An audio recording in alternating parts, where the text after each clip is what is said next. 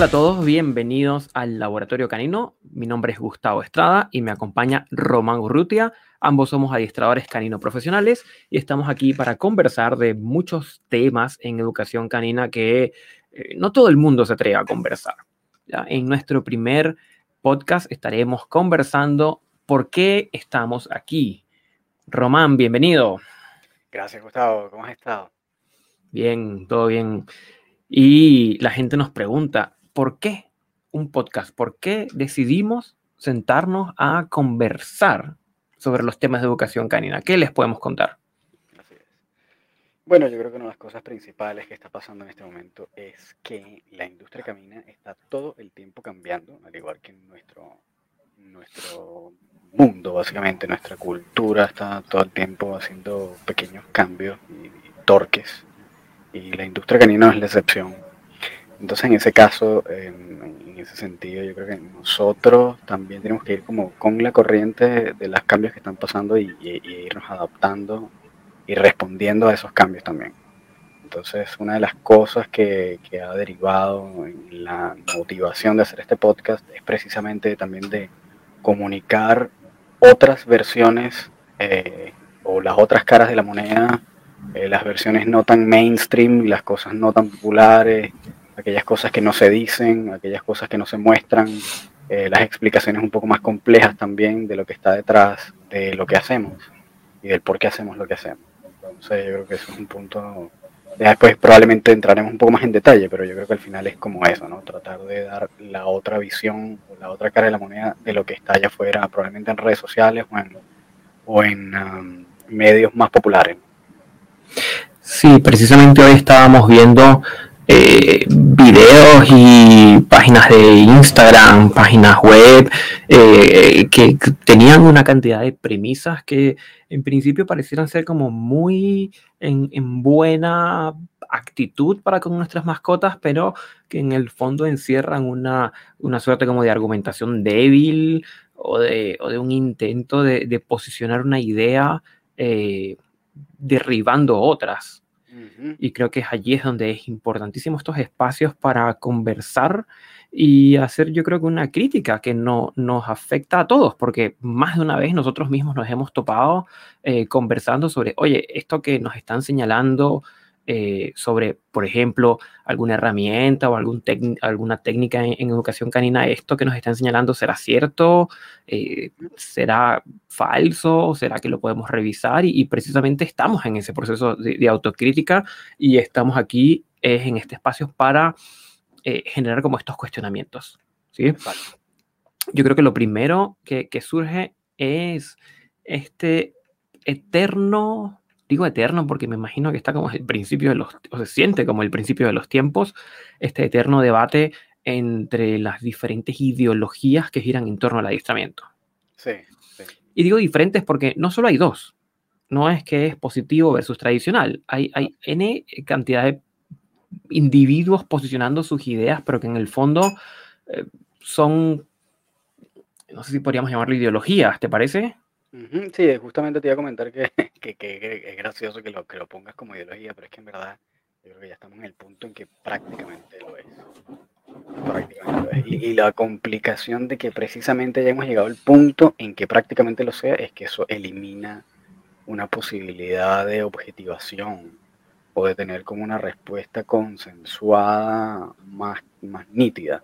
Porque además todo no está tan claro en realidad. Es decir, cuando lo vemos desde la óptica un poco más científica, de repente un poco más eh, crítica, no hay todavía respuestas claras, a pesar de que algunas eh, instituciones, algunas personas, algunos administradores eh, digan que sí, en realidad no hay todavía respuestas concluyentes sobre cualquier cantidad de, de posiciones que están en el mundo adiestramiento. entonces, al final, cuando uno no tiene respuestas claras, fehacientes, contundentes, eh, pues queda más bien como en la teoría y en las posiciones, en las posturas, en las maneras de pensar, que al final van a ser siempre subjetivas. Eh, va a quedar claro. al final a, a, a, criterio de cada quien. Entonces, sí. sí, yo creo que calza bien la, el término de ideología. Ideología.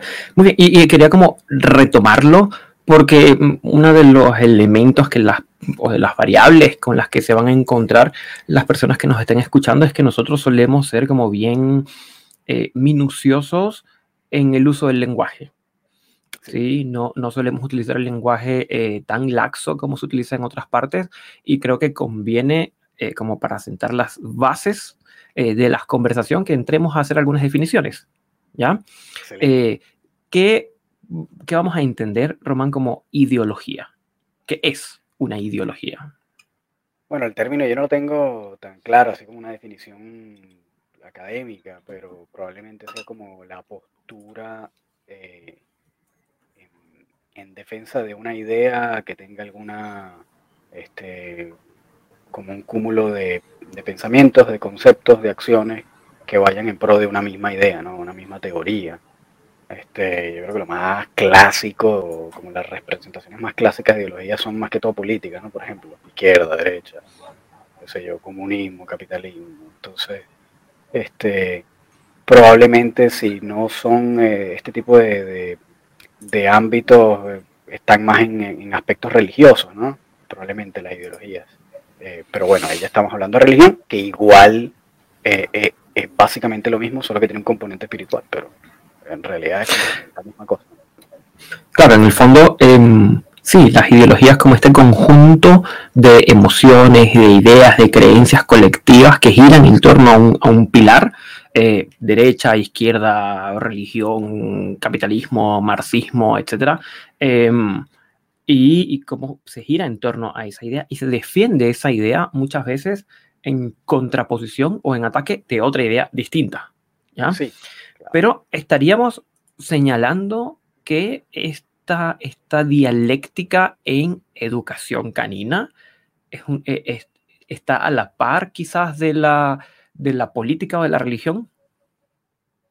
Em, es como, o sea, yo creo que van, van, sí, están, bien cerca. Es decir, eh, a ver, a ver, es que yo creo que el tema que la ideología es que cuando tienes e, ese grupo de ideas, ese grupo de conceptos em, y lo defiendes a capa y espada porque además probablemente aludan a, ciertos aspectos de ti mismo como persona, viendo más como el aspecto un poco más psicológico, en el cual te este, forman parte o, representan aspectos de tu personalidad, entonces en ese punto todo lo que se contraponga a esas ideas eh, lo vas a tratar de rechazar.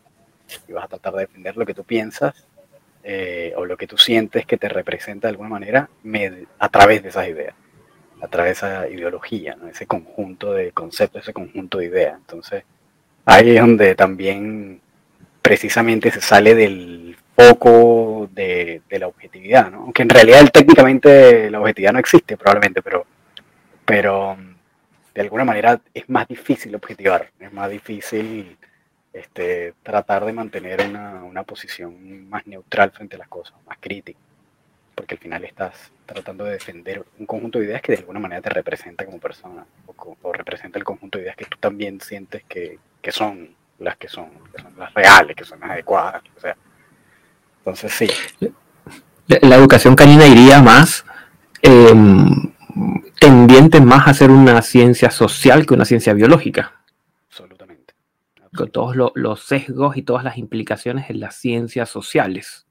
Sí, eso es un punto muy bien interesante porque todas las cosas que hemos estado viendo, estudios que además siempre se citan todo el rato como alguna herramienta retórica para fundamentar algún tipo de posición, cuando los analizas a fondo y los desglosas, te das cuenta que en realidad ninguno de estos estudios científicos eh, logran ser completamente eh, determinantes o concluyentes y una de las razones por las que eso pasa es porque precisamente no son ciencias exactas, es decir, no es matemática, no es física, no es, eh, no es química, me explico, no son ciencias duras. ¿Y, como, ¿Y por qué no son ciencias duras? Porque estamos hablando de animales, estamos hablando de seres vivientes que están compuestos por múltiples aspectos que afectan su comportamiento, que son su propia biología, que son eh, emociones que los perros pueden sentir, este, comportamiento, percepción de las cosas, el manejador que también va a influir,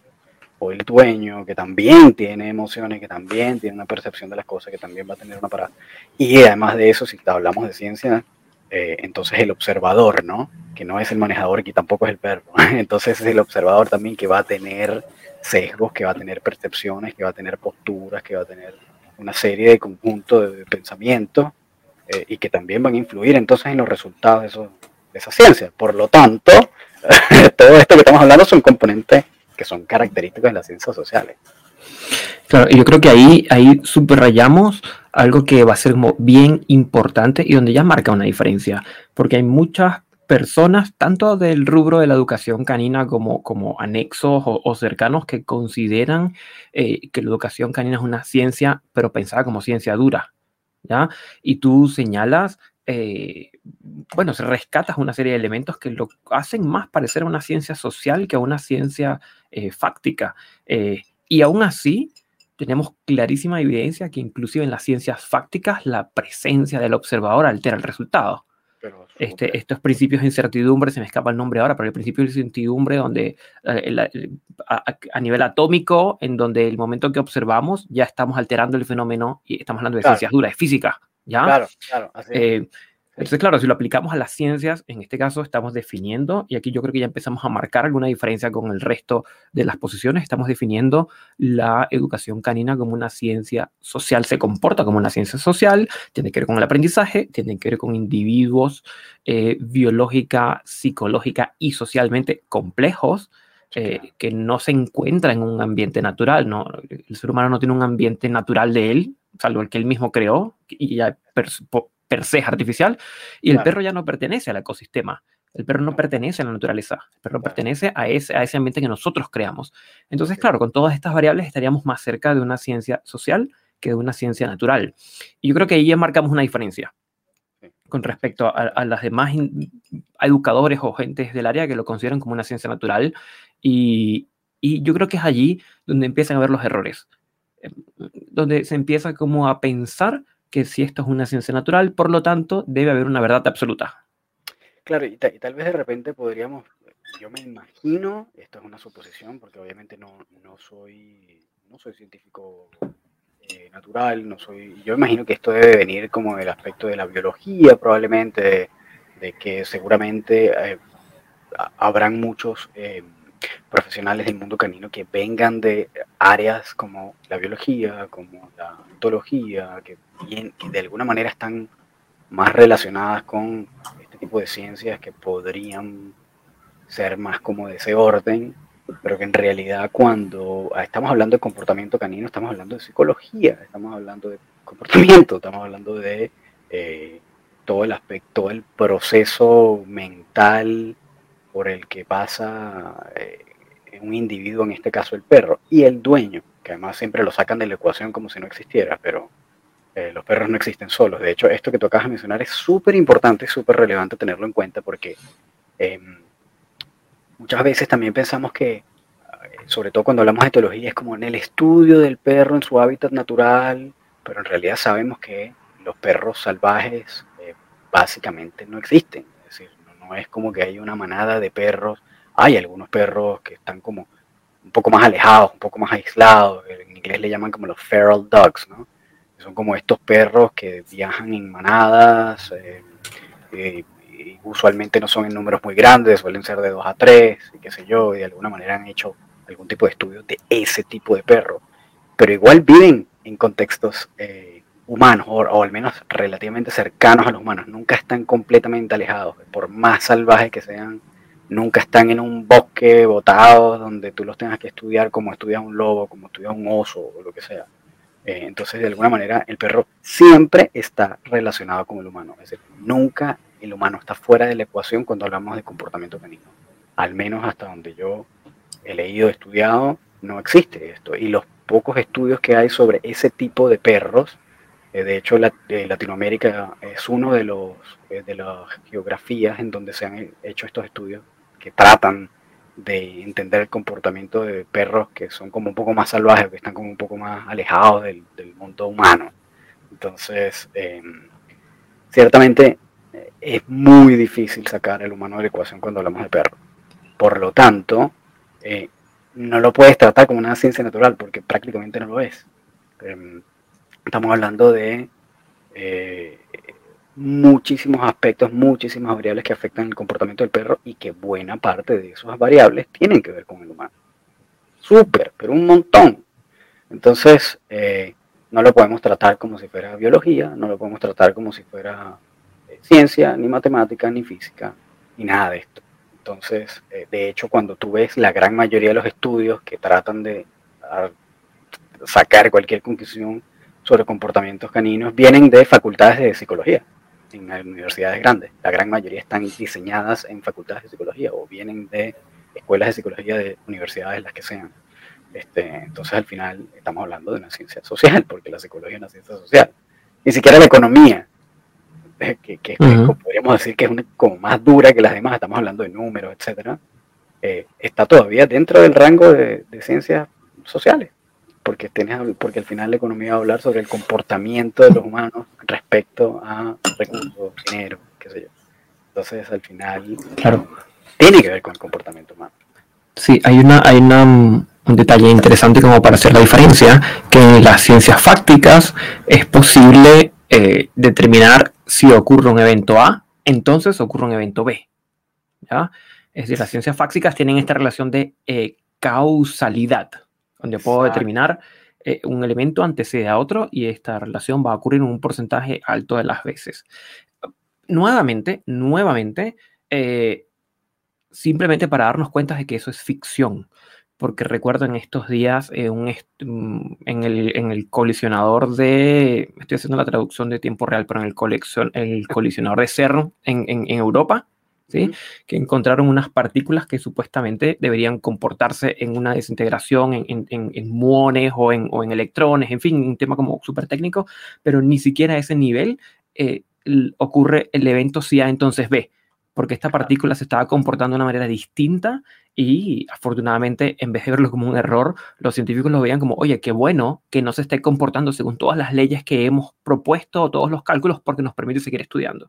Pero es decir, lo que quiero es que, bien, la ciencia fáctica parte del principio de que si A entonces B, eh, entendiendo que es una ilusión, porque ni siquiera en física esto se está encontrando, pero supongamos vamos a quedarnos en este nivel como, como del siglo XX temprano, en donde eh, la ciencia fáctica se define como si A entonces B, y las ciencias sociales implican que si A y está el contexto y mencionan en cantidad de variables, entonces es probable que ocurra B. Como en la economía. Por ejemplo, si hago una inyección de capital en cierta área y contemplo por lo menos 15, 20, 30 variables, puedo suponer que esto puede ir en cierta dirección o no. Es decir, tampoco es que es estamos eh, hablando de probabilidades. Totalmente. Más probabilidades que, menos probabilidades que, obviamente. Claro, y yo creo que aquí ahí podemos como sacar, porque yo creo que parte de, nuestra labor también va a ser como, como formar o educar a las personas que nos estén escuchando, como brindarles mayores herramientas cognitivas para hacer frente a la realidad. Mm, está él, que eso puede ser un diferenciador. Cuando algunos educadores caninos dicen, sí, haces X acción, y esta X acción que haga siempre el 100% de las veces va asociado con tal consecuencia, parte desde un pensamiento eh, de ciencia fáctica, ¿ya? Que en la biología, por ejemplo, como biología lo entendemos perfectamente. Si dejo al perro sin comer eh, por n cantidad de días, entonces va a perder grasa corporal y puede que se enferme, porque eso es biología, ciencia fáctica. Pero cuando entramos a, a los elementos socio eh, psicosociales, eh, si lo dejas sin comer, entonces se va a deteriorar el vínculo o va a estar resentido o va a estar eh, menos alegre contigo. E, empiezan a ser más bien hipótesis o, eh, si acaso, probabilidades de ocurrencia de algo. Pero yo creo que el determinar que, que, si haces una acción A en educación canina y que va a tener un resultado B y lo determinas como una relación uno a uno, es una lógica de ciencia natural que está claro, por lo como lo estamos definiendo, que no aplica a la educación canina.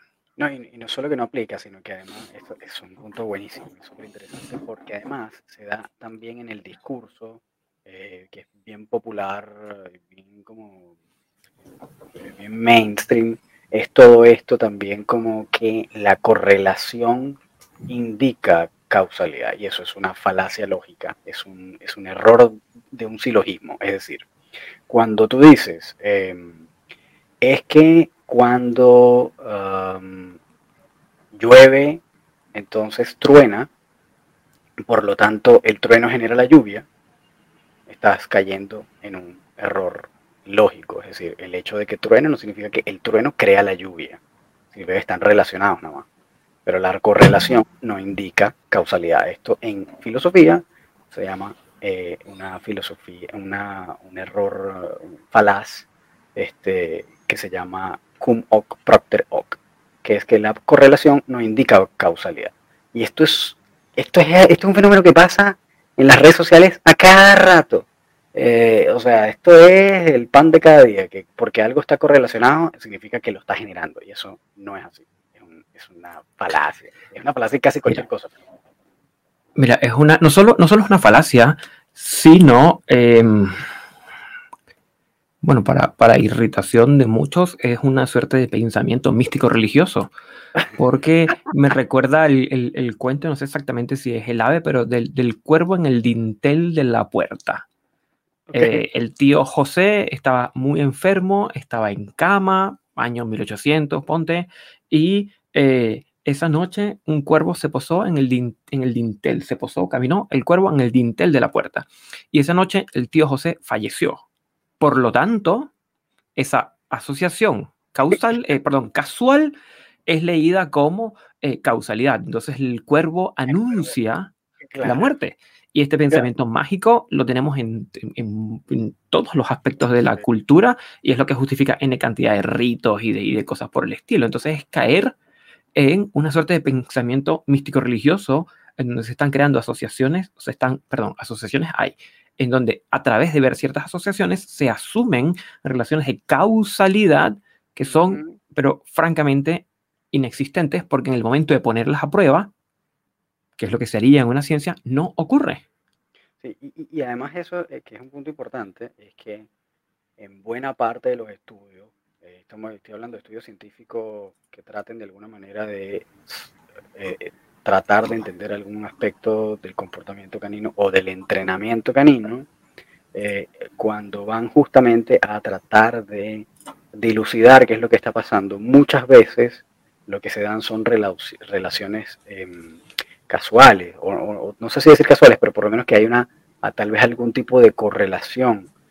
Pero cuando esos estudios que arrojan alguna correlación los publican como en el, no sé, en el año tal se publicó tal estudio que indica que hay una correlación entre eh, el estrés del perro y los destrozos, entonces eh, el estrés del, genera los destrozos. Entonces lo, arrojan como que una cosa es producto de la otra. Y en realidad lo que el estudio lo que demuestra es que hay una correlación, es que están, están al mismo tiempo, probablemente, yendo en el mismo momento. Pero, eh, como te digo, casualidad es más probable que causalidad en ese caso. No, no sabemos que si en verdad una cosa genera la otra. Entonces, em, es un error que se da todo el rato, todo el rato, tanto en la interpretación de los estudios, de, probablemente personas que no sean los investigadores propios, este, o personas que no pertenezcan a la comunidad científica, eh, adiestradores, qué sé yo, cualquier tipo de profesional canino que esté tratando de em, valerse de esos estudios, entonces muestran esos papers como si fuera como si fuera una cosa producto de la otra, y no necesariamente. De hecho, los, los estudios no demuestran este, causalidades, lo que demuestran son correlaciones. Entonces ahí es donde entramos a un aspecto más retórico, en donde es como la utilización, como la instrumentalización del estudio más que el estudio, lo que o el resultado. Es allí donde, donde la herramienta estudio o donde el estudio se convierte en una herramienta para defender mi ideología. Uf, muchísimo. El uso, la lectura y el uso que se le da es simplemente para seguir potenciando la ideología. Que estoy pensando que no es muy distinto al discurso, al discurso político o al discurso religioso. Para nada. Lo que pasa es que simplemente se usa la ciencia como herramienta en este caso. Eh, por lo menos, ¿sabes? Por lo menos es más sincero cuando es ideología o cuando es religión, porque tú sabes que es una creencia, o por lo menos tú sabes que es una posición que probablemente tiene un basamento filosófico, que tiene que ver más cómo la persona percibe el mundo, y está bien, eso es súper válido, este, pero por lo menos tú sabes que, que viene de ahí. Pero cuando entonces lo, tratas de llevar a la ciencia es un problema porque caes en una contradicción, porque la ciencia en teoría, en teoría no debería o debería tratar de no tener eh, valores. O sea, los valores morales no son propios de la ciencia, no, no pertenecen al, al, al mundo de la ciencia. La ciencia lo que trata de descubrir es la, la verdad. Es decir, si algo está relacionado o pertenece a algo o es producto de algo o cómo se crea o cómo se da. Es simplemente la búsqueda del conocimiento, de la verdad. Ahora, todos los aspectos eh, morales que nosotros le podemos arrojar de si algo es bueno o es malo, si está bien o no está bien, si esto este, es positivo o negativo para alguien o lo que sea, eh, es un aspecto completamente humano en el cual estamos tratando de forzar esa ciencia a, nuestras creencias. Y eso es un, es un error. Y no solo que es un error, sino que además hace muchísimo daño a la ciencia misma también porque además eh, los científicos, por supuesto, al ser personas, no están exentos de eso. Y eso pasa en cualquier cantidad de industrias, en cualquier cantidad de áreas de la ciencia. Este, no sé, te voy a decir algo bien eh, como popular, no tiene nada que ver, pero por lo menos en el mundo del fitness, que obviamente hay mucha ciencia involucrada, parece que no, la gente tal vez no esté consciente de eso, pero dentro del mundo del fitness, por ejemplo, hay mucha ciencia involucrada, muchas este, personas que están tratando de entender cómo funciona la nutrición, cómo funciona el tema muscular, cómo se da todo el tema de desarrollo de células, qué sé yo. Hay todo un montón de ciencia detrás de eso, pero claro, también hay muchísima, pero muchísima eh, carga eh, de sesgo detrás de, esa, de las personas que, que de alguna manera como que manejan o llevan esos estudios hacia donde quieren, hacia donde lo quieren llevar, o sea, o hacia, lo que quieren comunicar. Entonces al final se termina más convirtiendo en una herramienta retórica que una que una herramienta para encontrar la verdad o conseguir el conocimiento de alguna manera. Y eso es. Claro, sería interesante poder eh, eh, tratar de ubicar en qué momento, eh, porque es decir, planteas estás planteando dos escenarios con los que yo estoy absolutamente de acuerdo.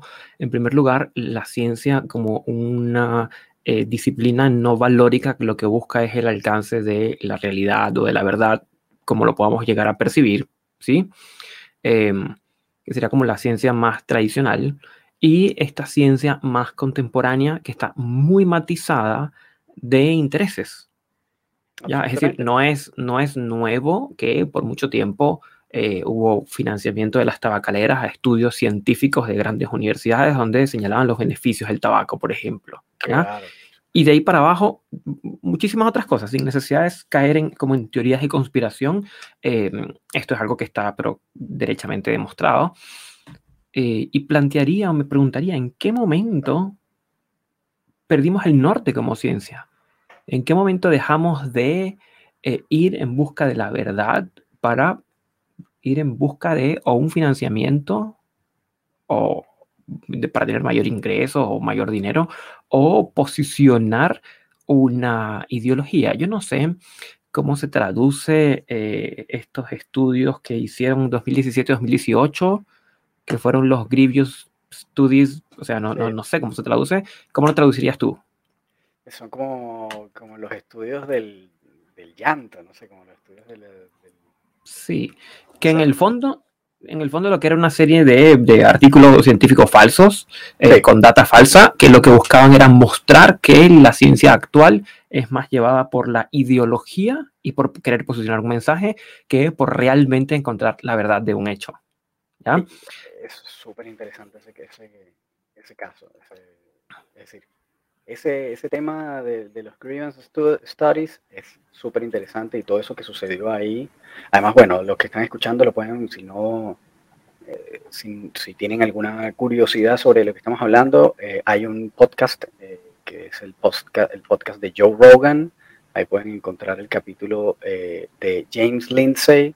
Em, él está con otro profesor, son dos, dos profesores universitarios eh, que hablan sobre eh, cómo la comunidad científica está ideologizada y cómo esto lo lograron demostrar haciendo estudios sobre temas sociales en el cual presentaban una queja. Eso es lo que significa el, el Ravens Studies, como estudios de las, sobre las quejas.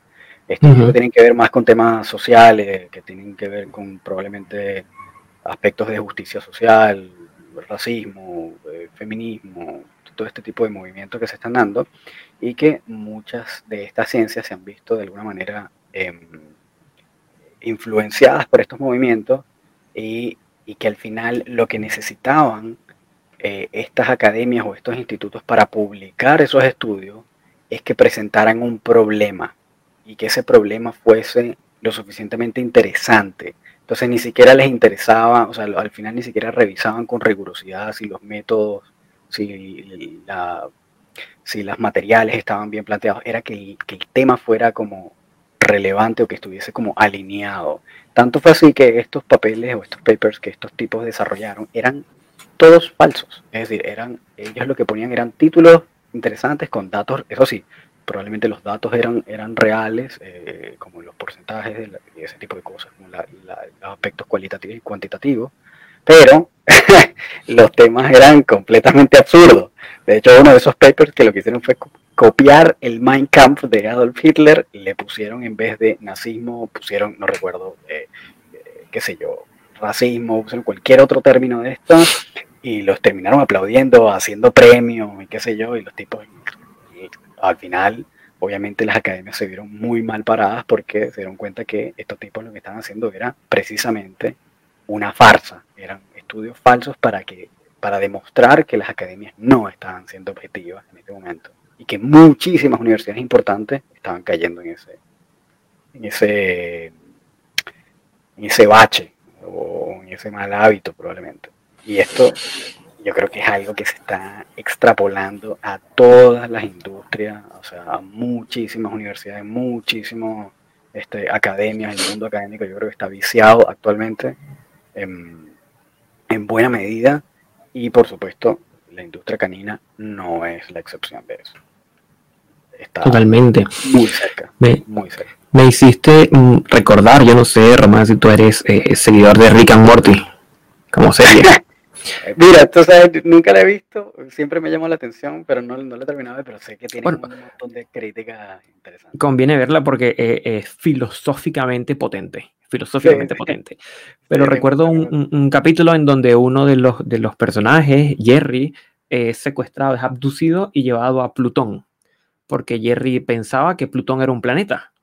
Y lo secuestran los plutonianos para premiarlo y, darle elogios porque este científico de la Tierra reconoce a Plutón como un planeta, pero en el fondo lo que había era eh, que a la monarquía del momento le interesaba que Plutón fuera reconocido como planeta porque permitían extraer ciertos recursos minerales que si no fuera un planeta no podrían, como en términos políticos. Es muy interesante porque ilustra esto que estás mencionando y, claro, pero lleva a preguntarse cuando miramos a los lados y sabemos que los noticieros, por ejemplo, están viciados de posiciones políticas, por ejemplo, ¿ya? Los noticieros, los, canales de televisión. Em, eh, asimismo, los diarios, bueno, todos los, temas de, comunicación. Y cuando recurrimos a las ciencias, que uno puede decir, oye, es el último bastión que va a estar luchando por la verdad. Em, nos topamos con que, oye, también hay ahí una corrupción de valores importantes. ¿Y qué hace él, o qué le podríamos recomendar al ciudadano de a pie? Que dice, oye, pero este educador me está diciendo que la ciencia dice esto y este otro me está diciendo que no cree en la ciencia. Sobresimplificando el discurso, ¿ya? Eh, y es como que ya, y entonces, entonces, ¿a quién le creo? Sí, eso es ¿Dónde voy a buscar información? Sí, sí, eso es, eso es una muy buena pregunta. Yo, a mí me ha tocado de verdad a veces preguntármelo yo mismo, así como que, bueno, ¿a quién le creo yo también? O sea, porque al final tú sabes que los medios tienen una línea editorial, sabes que los periódicos tienen una línea editorial, sabes que este, eh, los políticos obviamente tienen eh, ciertos sesgos, que personas que están en ciertos movimientos también tienen ciertos sesgos. Entonces, ciertamente, eh, uno busca en la ciencia algún tipo de refugio, pero lo que te das cuenta después también es que efectivamente la ciencia no está exenta de esas cosas, cosas que uno no, se hubiera imaginado jamás. Este, pues no sé, probablemente en los 90 jamás hubiéramos pensado que eso era como posible, eh, aun cuando ya los académicos probablemente de más alto nivel lo sabían ya en ese entonces. Pero, eh, ¿cómo hace uno entonces para ciertamente saber que, cómo te desarrollas un criterio propio en el cual al menos tengas una posición en la que tú pienses que puedes estar siendo lo más objetivo posible? Eh, y yo creo que muchas veces eso se, se, se da es tratando de eh, oír o buscar información de varios lados que tengan posiciones contrarias eh, y también eso de alguna manera cotejarlo con lo que tú ves en la realidad. Es decir, yo escucho al tipo que dice A, escucho al tipo que dice B y luego me asomo por la ventana y trato de ver dónde, en qué parte están ambos discursos presentes, sí, porque seguramente hay aspectos de los dos en la realidad. Es imposible que uno tenga la razón absoluta y el otro no. Totalmente. que obviamente vas a ver aspectos de todas en esos presentes y al final tú sacarás conclusiones apropiadas donde tú dirás, bueno, este, mm, ciertamente yo veo un poco de A, veo un poco de B, pero eh, no estoy de acuerdo con ni A con ni con B, o sí estoy de acuerdo con B, a pesar de que estoy viendo también A presente, pero siento que B puede estar más por lo que yo pienso. Y entonces al final yo creo que vas a sacar una conclusión un poco subjetiva, porque al final tiene que pasar por un filtro individual. Y ahí es donde de repente es como la mejor manera para en verdad tomar una decisión sobre qué opinar, sobre qué pensar, habiendo visto el panorama completo. Eso, eso es, creo que es como la mejor forma, porque en verdad no hay... Claro. Y eh, Hay una, es que me, me, me dejas pensando en N cantidad de cosas, eh, pero una de ellas eh, tiene que ver con mm, precisamente esto que estás planteando, en donde ojalá, bueno, que, que, estamos en una época de curación de contenido. Ya no es la era de la información, ya hay demasiada información en todos lados, nos toca curar el contenido para poder extraer eh, claro, y nos, nos, toca a nosotros mismos, porque cuando voy al influencer tal, o al educador tal, o a la universidad tal, ya hay un, un, sesgo importante. Sí, yo creo que esta es una tarea de cada... De, Sí, no, no, y no solo eso, sino que también las propias redes sociales te van a arrojar más contenido de ese tipo. Es decir, apenas tú empieces a buscar, obviamente te va a arrojar más. Entonces, justamente el, el problema es que si no haces el ejercicio de buscar lo contrario o de buscar otra cosa, eh, vas a continuar viendo lo mismo. y entonces se da esto, el fenómeno esto de las cámaras de eco, que es, que es básicamente lo que hacen las redes sociales. Al final es simplemente una cámara de eco. Es eh, escuchar lo que tú mismo piensas, lo que tú mismo buscas y te lo, y te lo retroalimenta arrojándote contenido de ese mismo tipo. Entonces, voy a rescatar eso en un segundo, pero me haces eh, acordar lo siguiente. En estos días en, mi cuenta del profesor Canino tenía una publicación eh, que criticaba la eutanasia eh, para los problemas de comportamiento. Y hubo una persona que me comentó, vengo del grupo de Facebook Losing Lulu, como perdiendo a Lulu, en donde es un grupo de apoyo para personas que han tenido que eutanasiar a sus perros por problemas de comportamiento. Uy, qué fuerte. Y Sí, y me pareció interesante. Hice la, la aplicación por Facebook, le escribí a, a, los administradores sobre cuál era mi interés entrar en el grupo. Y es muy interesante porque es entrar a ver otra cara que quizás no es una posición que yo en algún momento haya defendido, porque sigo estando en contra de la eutanasia por temas de comportamiento, pero nutre mucho leer aquellas personas que pasaron por esa experiencia y sin criticarlo. Porque una de las reglas de la página es no critiques. Esto es un grupo de apoyo, un grupo de ayuda porque la gente perdió un ser querido. Si dices alguna tontera de, ay, eh, eso no va a hacer que el perro regrese. Y te sacamos el grupo. Y creo que son, son, bueno, son como bien, bien firmes con esa, esa regla, cosa que me parece muy bien, porque permite como conocer la otra cara de la moneda. O sea, conocer el B. Yo promuevo A y con esto podemos conocer B eh, o puedo explorar un poco más de B, sigo leyendo eh, las cosas de, lo, de, lo, de las publicaciones, etcétera, para, para, nutrirme y ver en qué momentos sí es que puede que esté recomendado inclusive una eutanasia por temas de comportamiento. porque ya hay gente que lo hace, hay grupos que se están dando apoyo por esto, y cómo entrar a conocer eso. Pero era como, como, como un inciso que quería hacer en esto de la importancia de, ver tanto una cara de la moneda como la otra cara de la moneda y aún así salir a cotejar al, externo.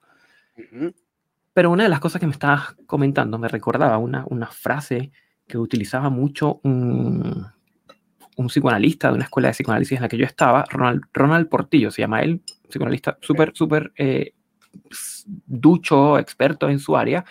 Él, era súper coloquial con sus expresiones y él muchas veces señalaba, eh, porque no te creas, en la, en la, psicología también se dan estas mismas discusiones de qué es lo bueno, qué es lo, qué es lo, qué es lo mejor, cuál es el mejor tratamiento, qué tratamiento cubre y qué no, en fin. Él tenía la frase esta de arrimar, eh, que cada quien arrima la sardina, arrima su sardina a la brasa. Y haciendo referencia a que cada quien en una, en una, conviene explicarlo un poco como en una suerte como que sería como de una cocina, un horno colectivo donde estén las brasas ardiendo y ponemos todos nuestras sardinas a cocinar, pero sí está el interés de cada quien de acercar su sardina a la brasa para que esté lista primero, para comer primero. Y a todas estas yo creo que es muy importante que nos preguntemos nosotros mismos, al nosotros cuestionar eh, los estudios que hay o eh, verlo como una ciencia social o eh, bueno, agregar la serie de, variables que nosotros agregamos, no estaríamos también arrimando la sardina, nuestra sardina a las brasas? Bueno, a mí me parece súper importante o súper interesante esa, esa pregunta. al final terminamos hablando más de ciencia. que, que porque estamos aquí, pero, este, pero ciertamente eh, podría haber una motivación de ese tipo, pero al final el resultado, que es otra cosa, es absolutamente beneficioso porque si tú no tienes la capacidad de cuestionar nada, ¿okay? y esto lo decía Karl Popper, que es probablemente uno de los pilares fundamentales del método científico y de la filosofía del siglo XX, uno de los personajes más importantes que ha tenido la faz de la Tierra en, la historia contemporánea, es que se da la teoría de la, de, em, de la falsabilidad. Si tú no tienes la posibilidad de falsear una teoría, este, entonces esa teoría no forma parte del, del, método científico. toda teoría es falseable toda hipótesis que tú desarrolles tiene que tener la capacidad de ser falseable, de, decir que es falsa o de ser rechazada o de ser este, cuestionada. Entonces, el que uno diga, mira, ese estudio está raro, o este estudio no me parece que tiene, no está bien medido, o no tiene, no arroja los resultados que dice que arroja, este, es absolutamente beneficioso independientemente de la motivación.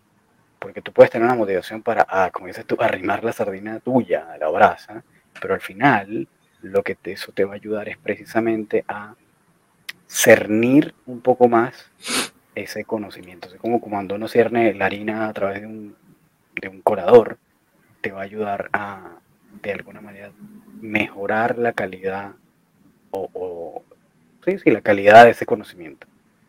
Porque al final eh, todo suma. ¿Me explico? Es decir, no hay nada. Si tú dices, bueno, no, pero es que Ah, tú ah, rechazas un paper con otro. No, pero es que yo también tengo este otro. Ya, perfecto. En el momento en que tú ves ambos, perfecto, y los dos están errados, ya sabes que esos dos están errados, me explico. Entonces ya, ya, ya, ya descartaste dos cosas que no, que no son. Por lo tanto, al final todo conocimiento suma, aun cuando esté errado. Entonces, si tú no tienes la posibilidad de indicar, de cuestionar, de dudar de un conocimiento científico, ese conocimiento, esa teoría, no, no, no, no pasa por el, por el método científico. Uno de los pilares del método científico es que pueda ser cuestionable, es que pueda ser falseable. Entonces, eh, independientemente de la motivación, a mí me parece que es absolutamente beneficioso cuestionárselo, y sea quien sea que lo diga, porque al final también caemos muchísimo en estas falacias también de argumentación lógica, en las cuales aludes únicamente a las instituciones o a una autoridad. Este, Brecundian. Ad Brecundian, gracias. Al ad Entonces, cuando tú aludes únicamente o lo arrojas únicamente como si fuera una verdad, solo porque es una autoridad o solo porque es una persona, no, es que, por ejemplo, yo acabo de mencionar a Karl Popper, pero si yo dijera que lo que él dice es la verdad absoluta, estoy cayendo en una falacia argumentativa. Entonces, si yo digo, este estudio dice, y por lo tanto esa es la verdad, es una falacia argumentativa. Si yo digo, no, es que la ONU dice, o es que la universidad de Tatata sacó un paper que dice, y por lo tanto esa es la verdad, estoy cayendo en una falacia argumentativa, es un ad este, Entonces, es falso, no es así.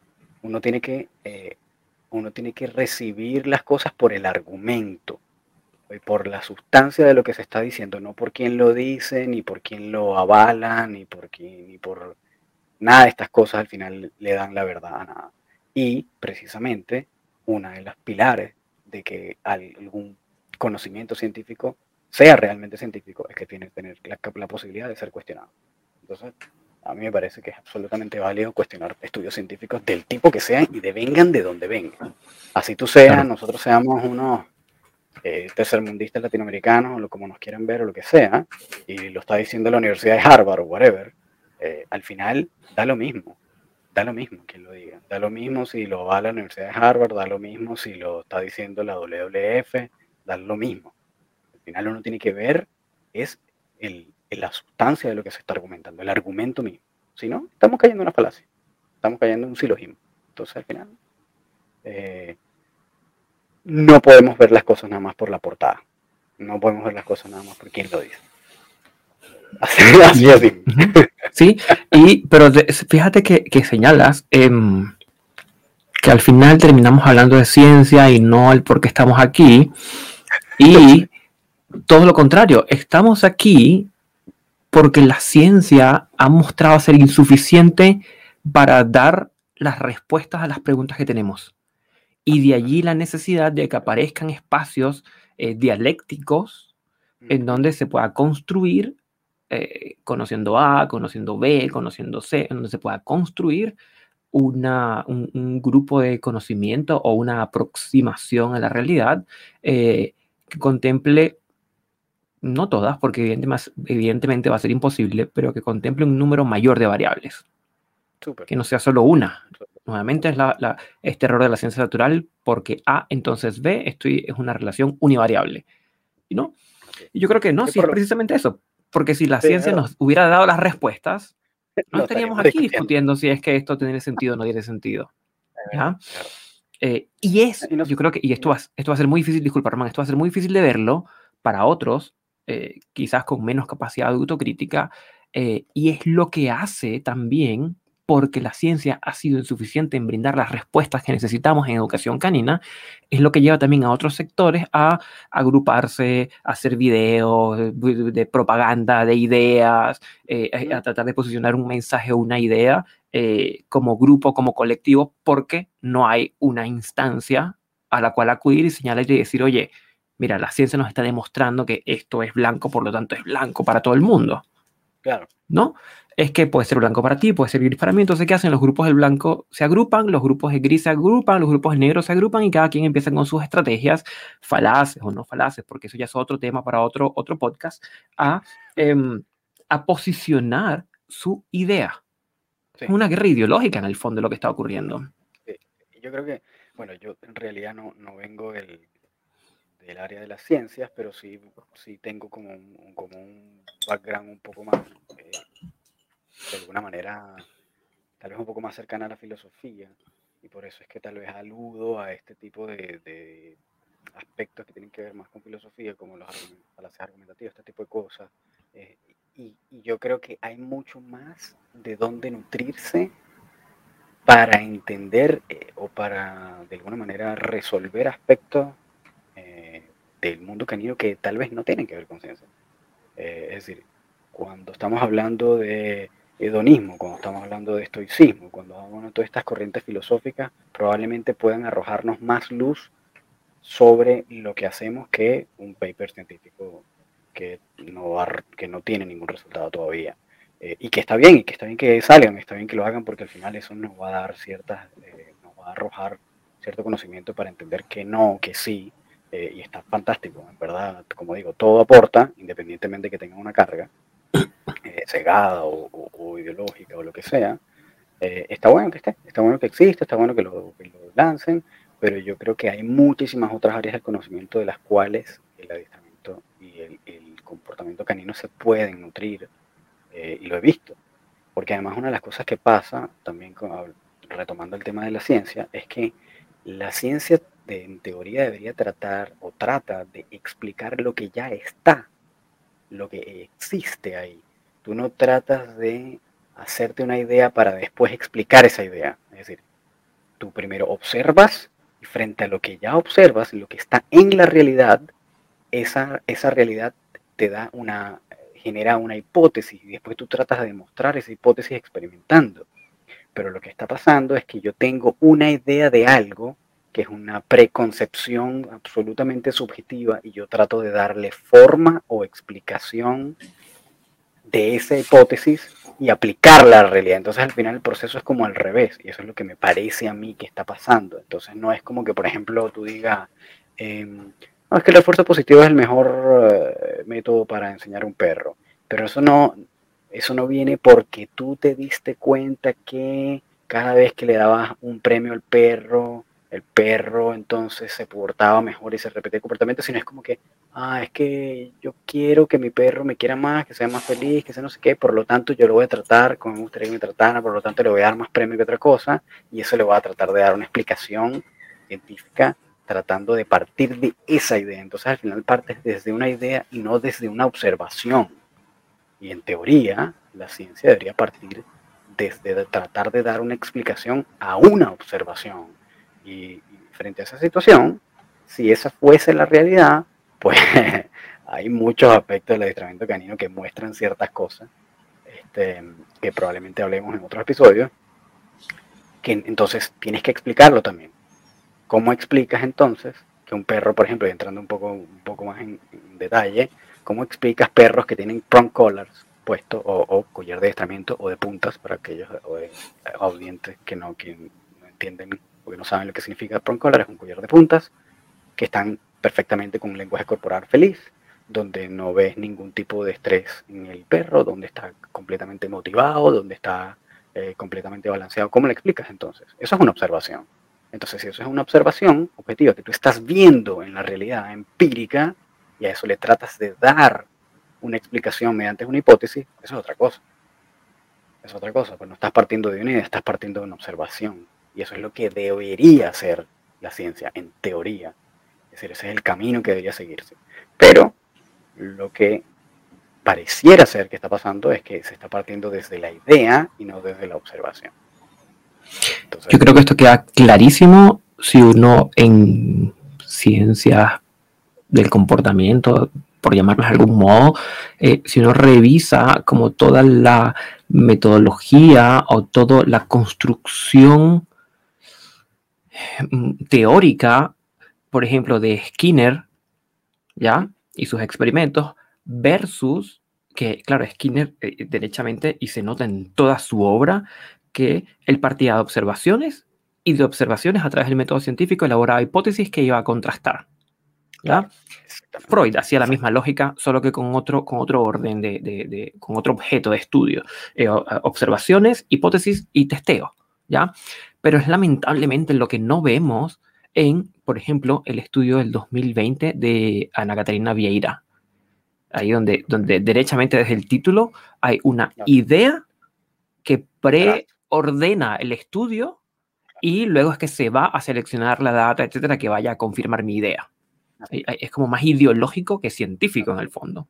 Absolutamente. De hecho, cuando tú ves, y bueno, hay otros autores que tienen este tipo de, de proceder. Hay uno que es una, una doctora que se llama Karen Overall, que es, bueno, además ella es absolutamente declarada una administradora positivista que está en contra de cualquier tipo de técnica que no sea exclusivamente eh, positiva. Eh, y tú ves que todos sus estudios, que no son muchos, eh, pero ella sí tiene mucha carga mediática, ha publicado libros, ha publicado, etc. Y tú ves que están todos ya preconcebidos con una idea antes de la investigación. Y lo mismo pasa también que con estos estudios, lo puedes ver desde las conclusiones y desde el abstract, que es lo que la gente al final arroja en redes sociales. Ellos no se leen el estudio completo, no desglosan las variables, no desglosan los métodos y materiales, nada de eso. Simplemente agarran el abstract, la conclusión, que además esa conclusión tiene toda una carga subjetiva, súper subjetiva. De hecho, podríamos agarrar un quote ahorita mismo, podríamos buscar el estudio y, armar el, eh, buscar el párrafo y leerlo, y te das cuenta que tiene toda una carga eh, sesgada que además no demuestra lo que el estudio arroja en sus resultados, usualmente. Son resultados que no son concluyentes y que dicen en las conclusiones, sí, creemos que, eh, no sé, A, va, A es igual a B, pero en realidad tú cuando lees el estudio y dentro del mismo estudio admiten que no hay una conclusión, pero cuando ves el abstract o, las conclusiones que van por fuera del estudio, como esa introducción que va por fuera del estudio, que te invita a leer el estudio, sí la tiene. Entonces es como, bueno, aquí, hay, Claro, y es que allí tiene, es que es, es todo el manejo de los journals y todas las revistas científicas que las publicaciones abiertas al público son pocas. Eh, para acceder a un paper hay que pagar 30 o 40 dólares por estudio. O sea, no es poca cosa, ¿ya? Y claro, es mucho más fácil quedarse solo con el, con el abstract, con el resumen del artículo de investigación sin entrar a hacer doble clic para analizar la metodología, los números, los hallazgos, etc. Y son raros los estudios que inclusive dejan la data, las hojas de Excel o las hojas de, de los programas de, estadísticos para que cualquier otro que sepa lo pueda descargar y manejarlo. Son muy pocos cuando se hacen eh, revisiones sistemáticas o cuando se hacen eh, estudios em, de los estudios, empieza con una data muy grande.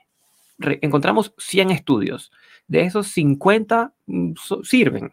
De esos 50, solo 20 ofrecen acceso directo. Y de esos 20, solo 5 nos permiten tener acceso a la data.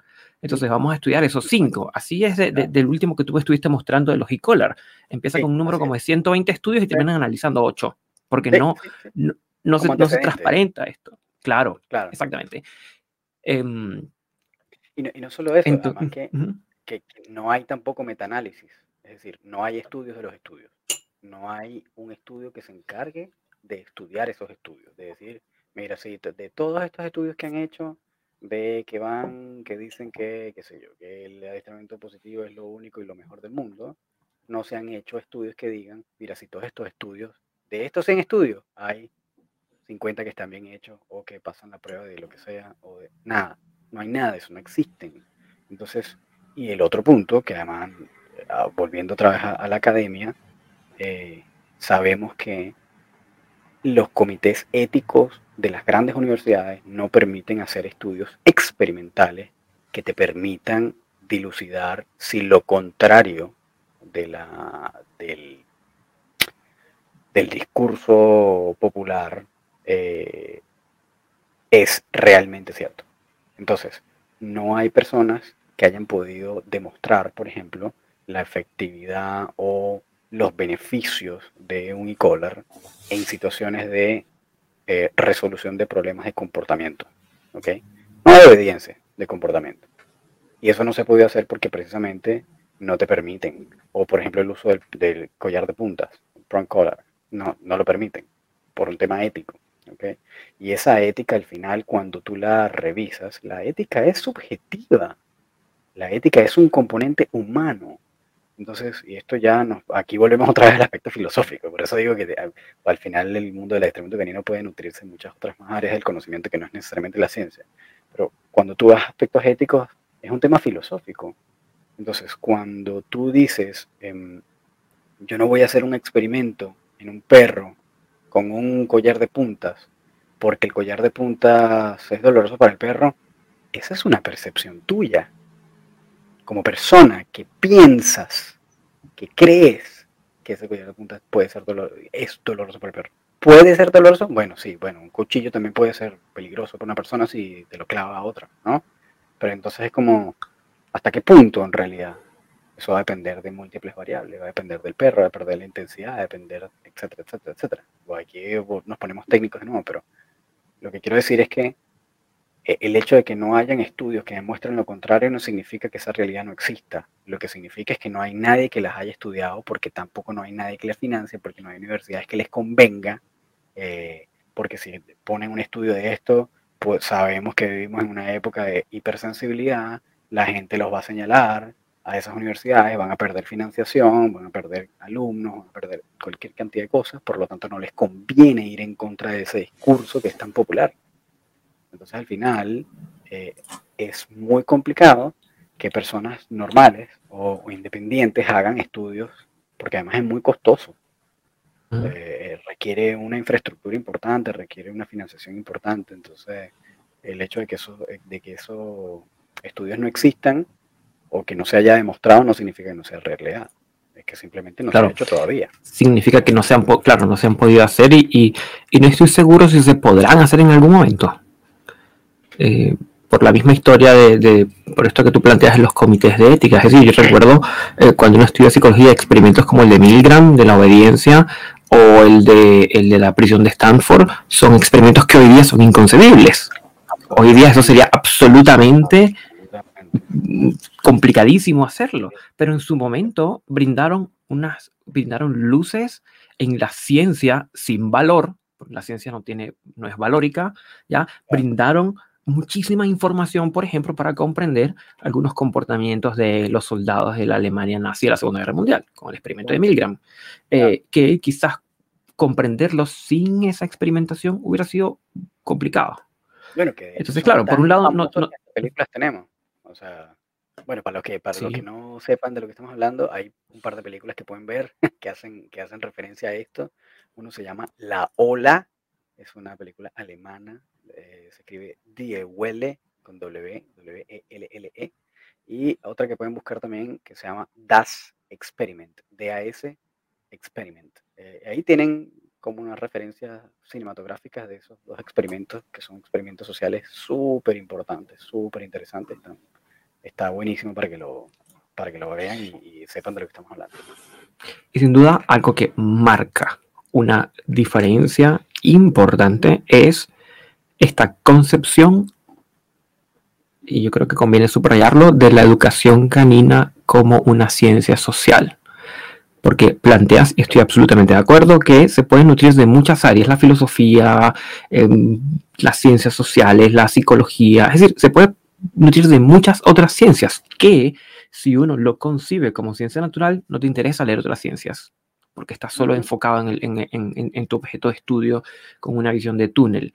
Y eso sí, importantísimo, yo sí pondría eh, banderas sobre eh, aquellos educadores caninos que se están nutriendo de otras ciencias y que te hablan de ética y que te hablan de sociología y que te hablan de historia, que te hablan de pedagogía, hablan de psicología, eh, hablan de filosofía, porque están en una tarea de ampliar el conocimiento. Es decir, no es solo ver A, sino es ver todo el abecedario dentro de lo que se pueda comprender eh, antes de llegar a un juicio o a una conclusión.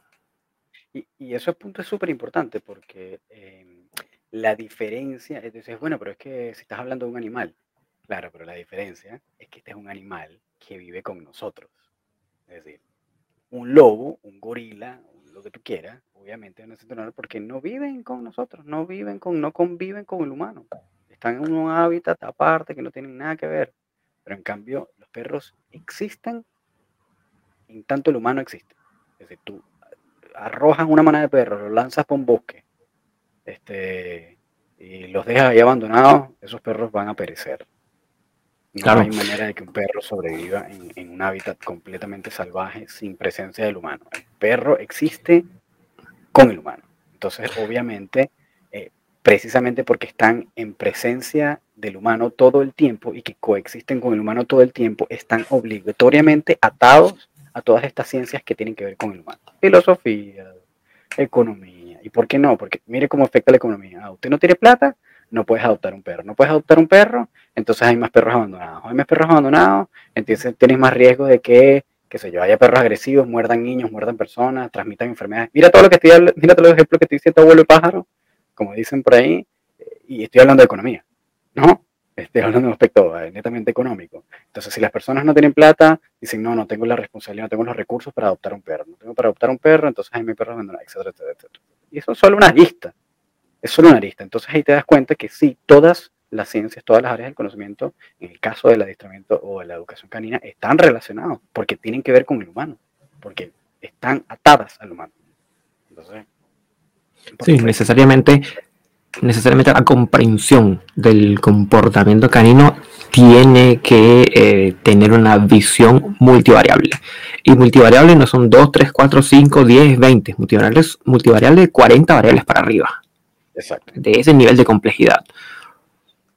Que por cierto, bien interesante, aquí a los que están escuchando también les comento que eh, Gustavo hizo, estuvo haciendo precisamente unas precisiones, como una especie de estudio para tratar de entender más o menos cuántas variables pueden afectar el comportamiento, humano, el comportamiento canino.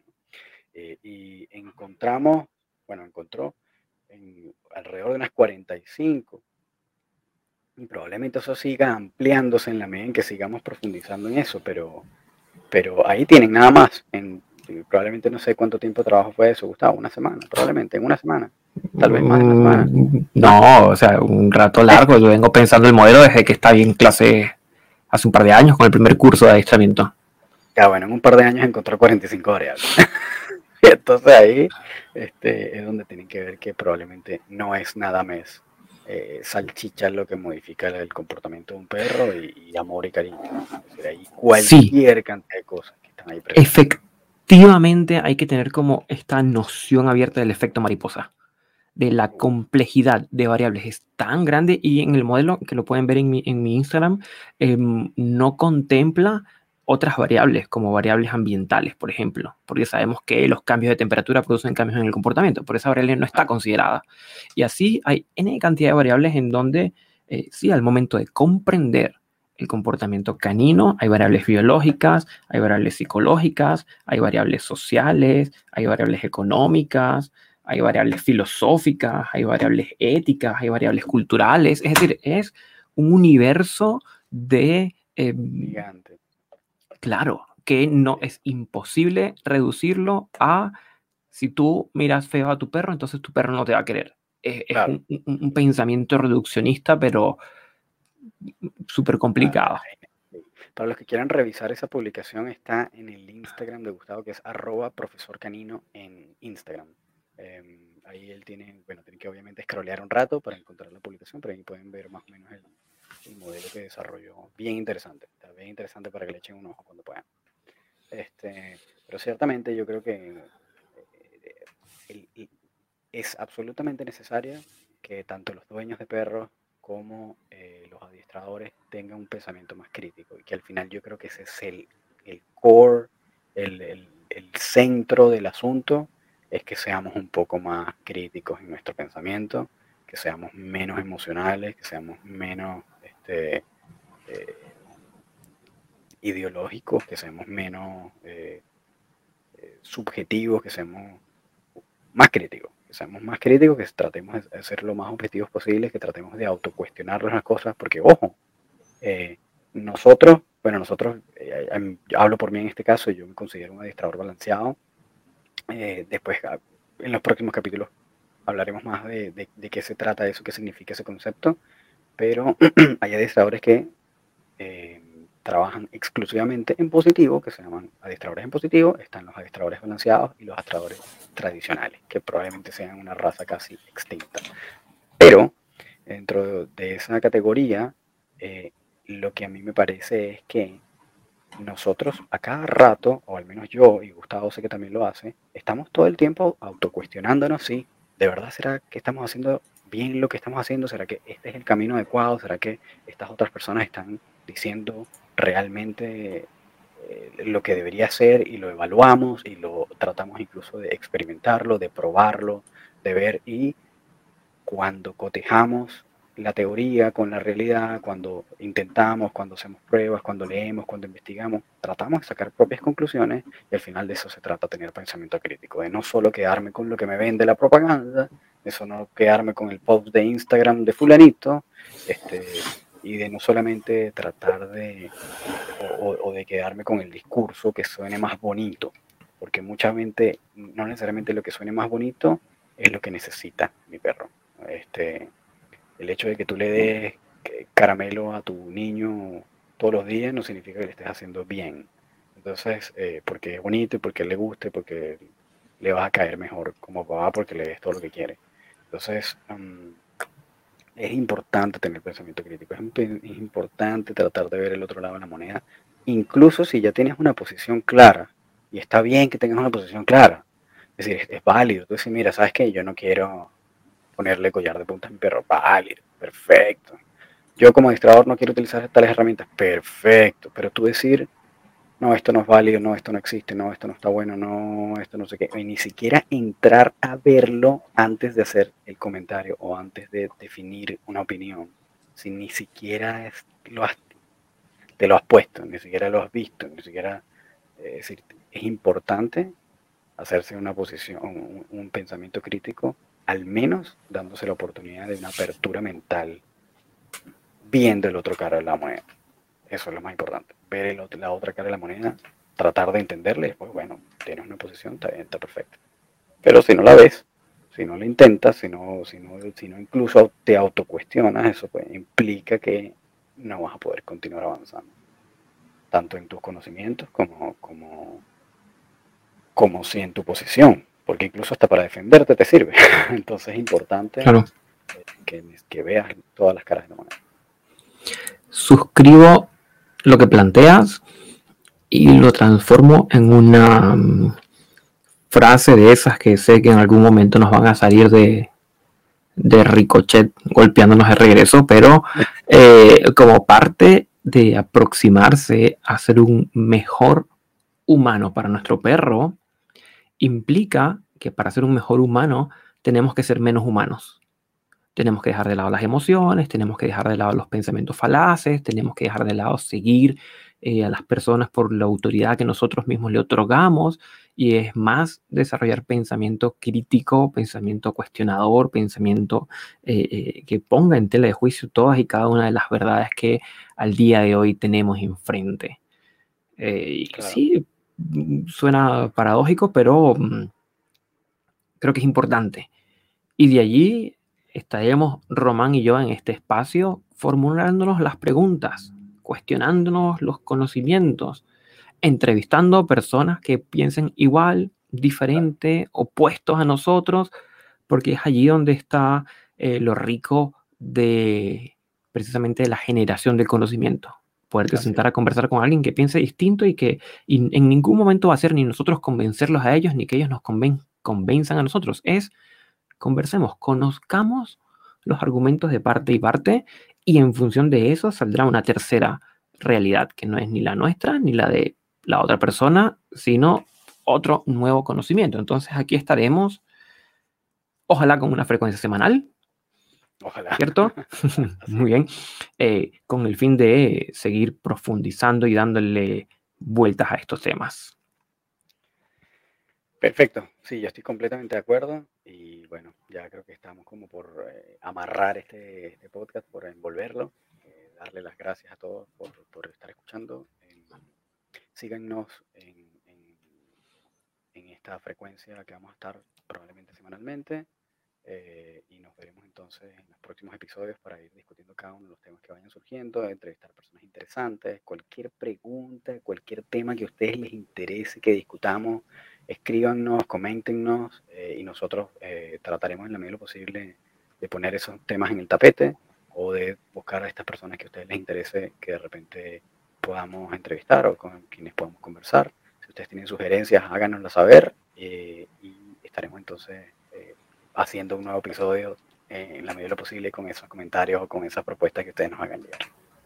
Así es, perfecto, Román. Ha sido un enorme placer y estaremos por aquí con ustedes la semana que viene con algún otro tema de interés para toda la comunidad de los educadores caninos. Perfecto. Peace, gracias. Chao, que estén muy bien.